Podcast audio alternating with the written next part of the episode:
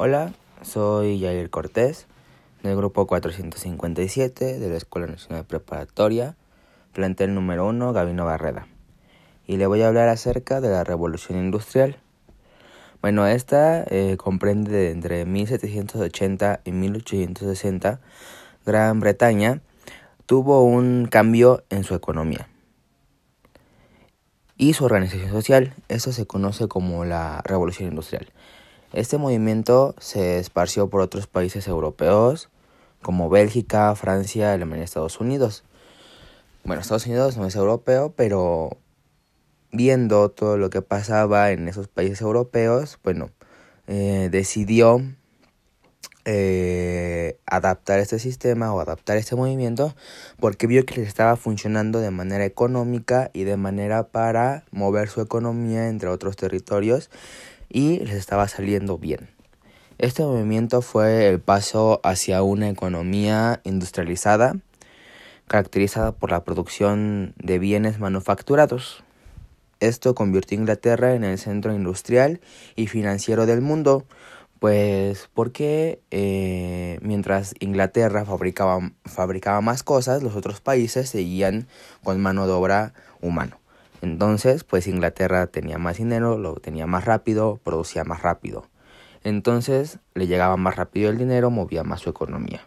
Por eso, en ese momento, era el centro industrial y financiero del mundo. Eso también dio paso al capitalismo, que viene del liberalismo económico. Eso también originó, hablando en organización social, fueron las clases sociales llamadas burguesía y proletariado.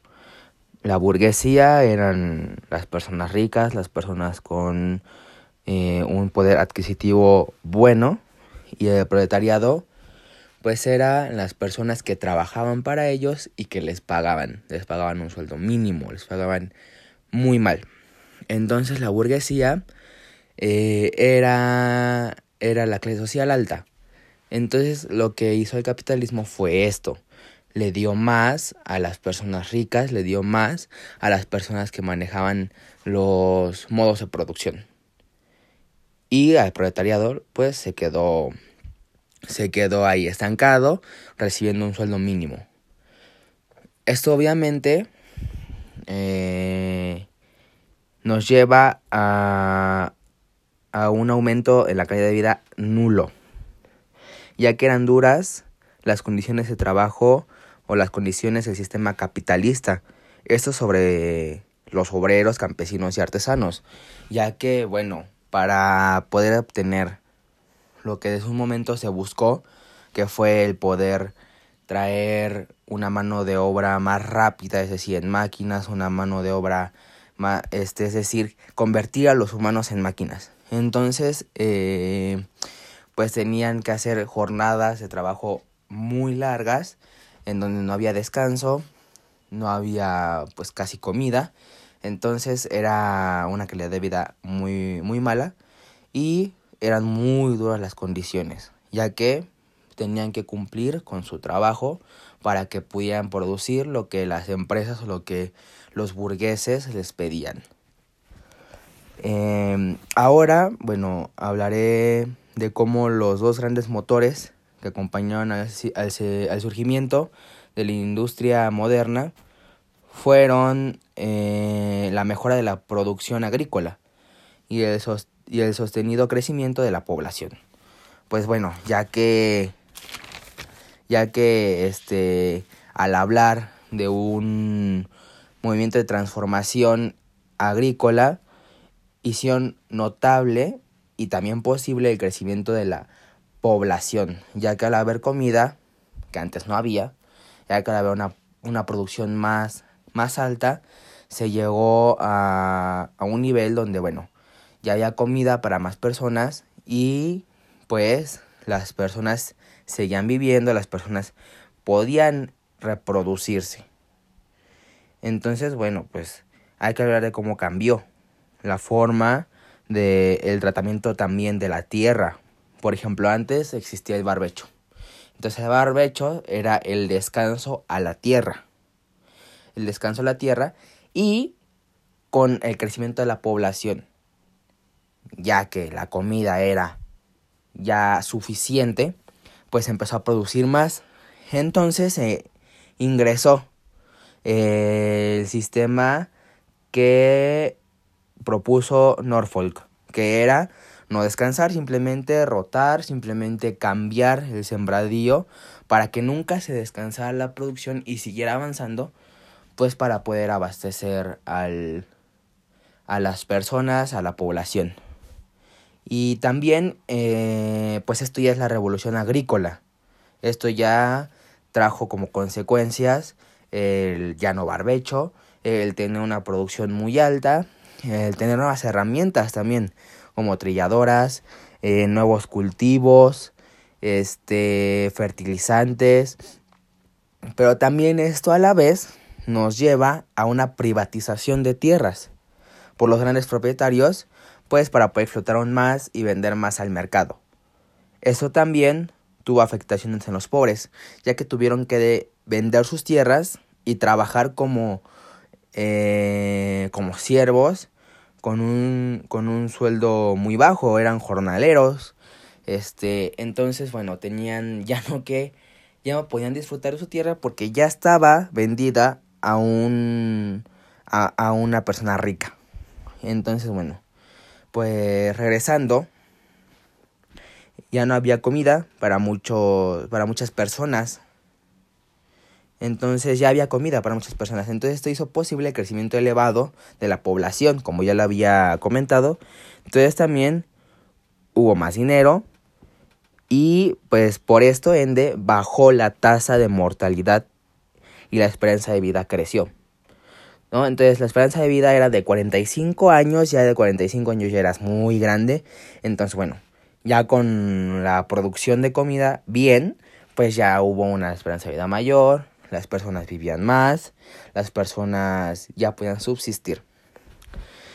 Bueno, ahora hablaré del sistema fabril y la mercantilización. Eso implica que cambiaron los sistemas de producción y se caracterizó por el uso de máquinas que sustituyó a las personas, por energía hidráulica y carbón.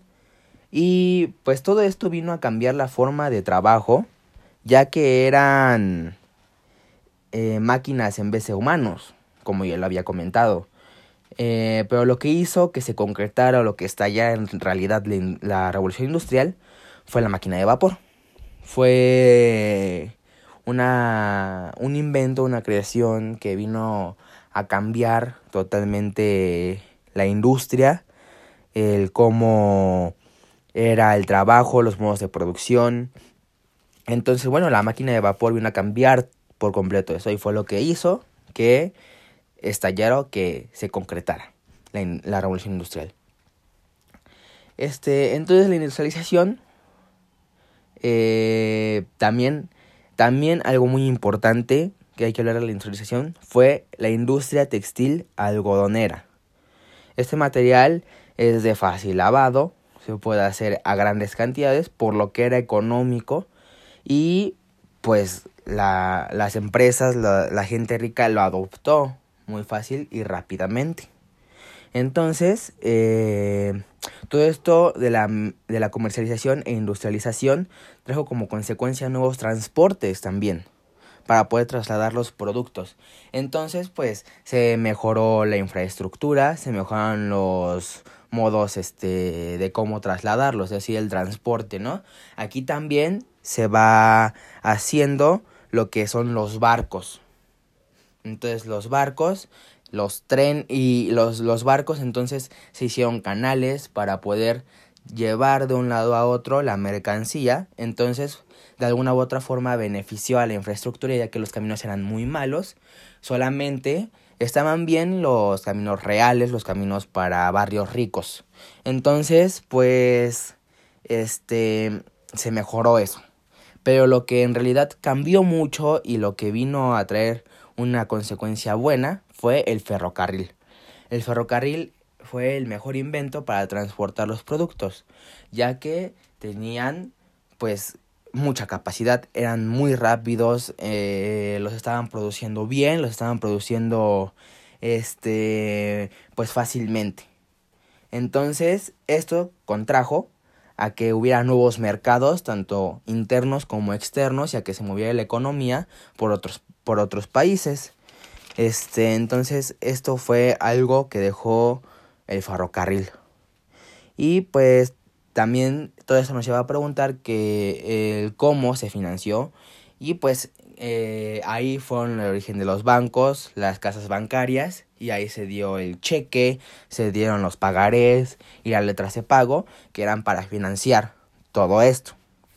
Entonces, esto también trajo como consecuencia la urbanización en las grandes ciudades. Entonces es por eso que hay grandes ciudades porque ahí se, se concretaban las, las empresas, se concretaban pues los grandes centros económicos y eso fue lo que hizo que muchas personas se congregaran en una ciudad y que fuera creciendo, fueran creciendo las grandes ciudades.